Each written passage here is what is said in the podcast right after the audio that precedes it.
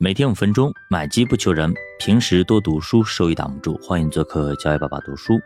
那今天咱们继续聊啊，那个摩根史丹利呢，因为日本三菱银行的入股而成功上岸。现在其实就剩下高盛和美联了。本来呢，高盛是资产质量最好的，但是呢，它走的是越来越慢，越来越慢，哎，就是不积极，不够积极。随着时间的推移，高盛也越来越危险。贝莱克凡呢，现在必须要去筹钱了。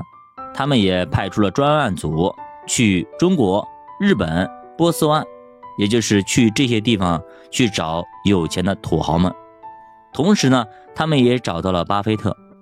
此时的华尔街的巨头们可以说是如热锅上的蚂蚁啊，火烧眉毛，可以说是家家有本难念的经。但是这个时候，只有巴菲特他一个人可以悠哉悠哉的啊，可以散步。为啥？因为他手里有大把的现金。那这个时候，巴菲特在干嘛呢？他正陪着他孙子在逛甜品店呢。接到高盛的电话，股神巴菲特还是老样子，只愿意接受可转换优先股的交易。巴菲特建议。高盛以股利百分之十的条件出售五十亿美元的优先股给巴菲特，这就意味着高盛以每年光付利息就要付五亿美元，还得允许巴菲特将优先股以一百一十五美元每股的价格转换为普通股。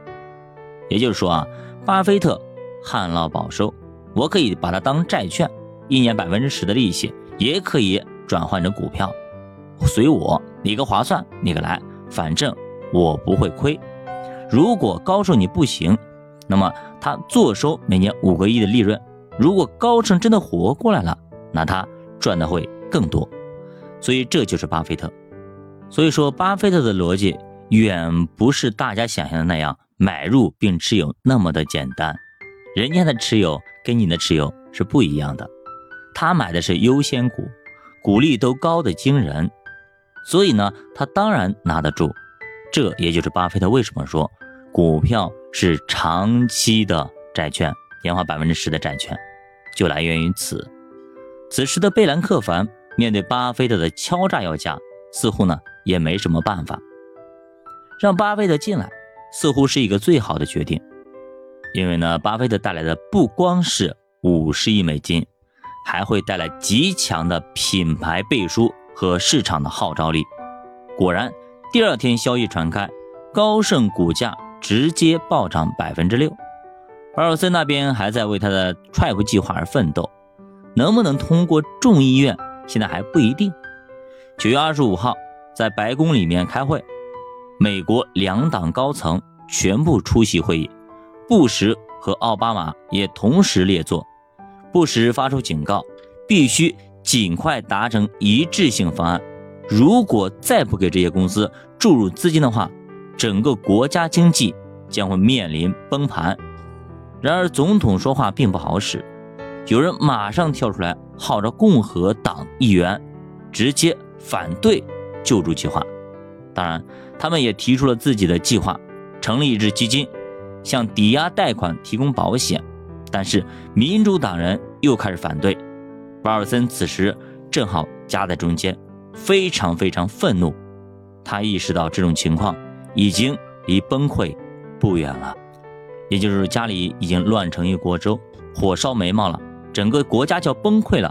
结果两党人员还在争争权争利，说白了跟当年的这个国共一起抗日战争一样的，对吧？